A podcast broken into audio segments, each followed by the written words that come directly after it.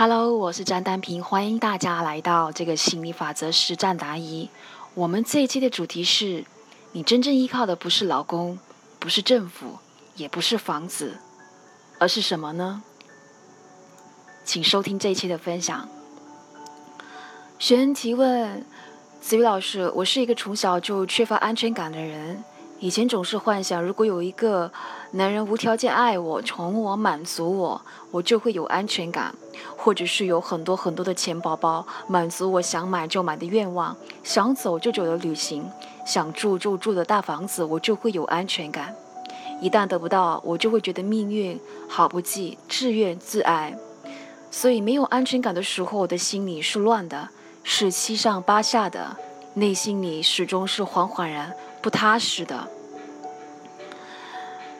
所以基本上被社会的这个毒鸡汤灌了这么多年，我把爱和幸福的主动权都转让给别人了，把自己的喜怒哀乐都建立在别人是否满足我基础、我期待的基础上。为此，我总是患得患失。我应该怎么办呢？子瑜老师回答：“你如果把你的安全感寄托在外面的话。”你就很痛苦，因为外面的世界是不断在变化的。你内在如果与狼共舞，你一直在起伏的话，你肯定是没有安全感的。所以你过去那么痛苦，那么没有安全感，都是由于你把自己放错了位置。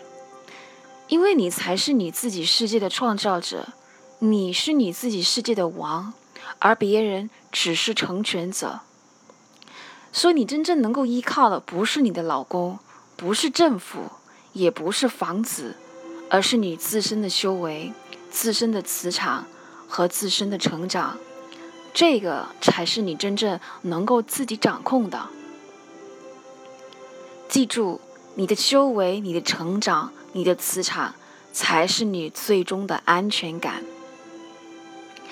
那通过子瑜老师这样子的一个解答，同时我自己也彻底大悟，我才明白原来我的安全感来自于自己，来自于对自己的接纳和认可，来自于对自己的爱。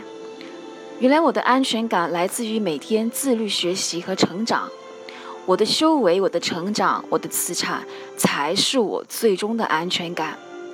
钱宝宝和爱都是永远不会缺的。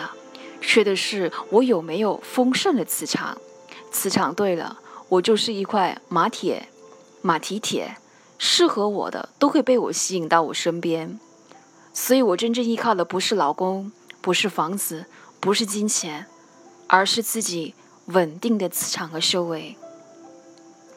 亲爱的伙伴们，我们这一期的分享就先到这里了。那如果你在实践吸引力法则的过程当中遇到了问题，那欢迎你加入我们一起修炼心想事成的魔力，和众多热爱成长同名的伙伴们一起实操吸引力法则。你可以添加我的微信：幺五九幺五三四八三零三。我们下期再见喽！感谢你的聆听，拜拜。